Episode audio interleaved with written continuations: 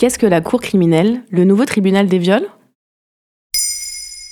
Merci d'avoir posé la question. Depuis le 1er janvier 2023, la justice française compte un petit nouveau parmi ses tribunaux. La Cour criminelle, mesure phare de la réforme du ministre de la Justice, Éric Dupont-Moretti. Ça marche bien. C'est plus rapide, c'est plus fluide. L'audiencement, on y gagne six mois. D'abord un test, la cour criminelle avait été mise en place depuis le 1er août 2020 par l'ancienne garde des Sceaux, Nicole Belloubet, dans 15 départements aux quatre coins de la France.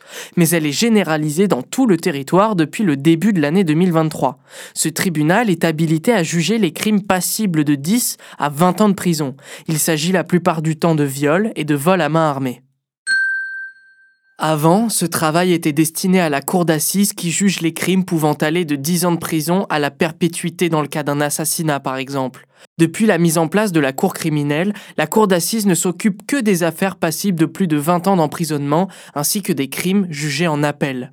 Le but de la cour criminelle au départ est donc de désengorger les cours d'assises pour permettre une meilleure répartition des affaires entre les tribunaux. Car la justice prend du temps. Depuis 2001, le temps moyen de jugement d'une affaire pénale est d'un an et huit mois. Pour la cour d'assises, le chiffre passe de 4 à 5 ans selon une étude de la mission de recherche droit et justice. Et pourquoi considère-t-on la cour criminelle comme le tribunal des viols? Dans une colonne du journal du dimanche publiée en décembre 2022, deux avocats pénalistes, Romain Boulet et Karine Bourdier, estiment que ces nouvelles juridictions jugeront essentiellement les crimes sexuels, autrement dit, les viols. Pour eux, je cite, il est apparu urgent au gouvernement et singulièrement au garde des Sceaux, ancien avocat, de supprimer la participation du citoyen à la répression des viols.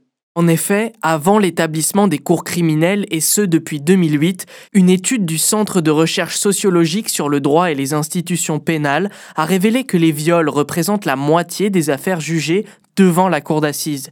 Ils représenteront donc la grande majorité des cas que l'on pourra trouver dans les cours criminels. Quelles sont les autres caractéristiques de la cour criminelle?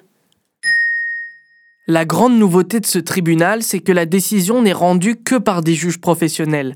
En effet, dans les cours d'assises, six jurés indépendants assistaient les magistrats pour rendre une décision. Un juré, c'est un citoyen lambda tiré au sort parmi les listes électorales.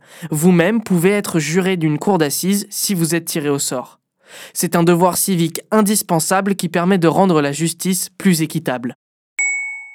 La cour criminelle, donc, n'a plus de jurés. Les affaires seront jugées par trois magistrats professionnels et ça crée justement un vif débat. Dans une tribune du Monde publiée en novembre 2022, avocats, magistrats et universitaires déplorent, je cite, un triste déclin. C'est l'un des derniers espaces démocratiques permettant à des juges et à des citoyens tirés au sort de se rencontrer, de débattre, de délibérer et de rendre la justice ensemble au nom du peuple français. Voilà ce qu'est la Cour criminelle, le nouveau tribunal des viols. Maintenant, vous savez, un épisode écrit et réalisé par Samuel Lambroso. Ce podcast est disponible sur toutes les plateformes audio. Et si cet épisode vous a plu, n'hésitez pas à laisser des commentaires ou des étoiles sur vos applis de podcast préférés.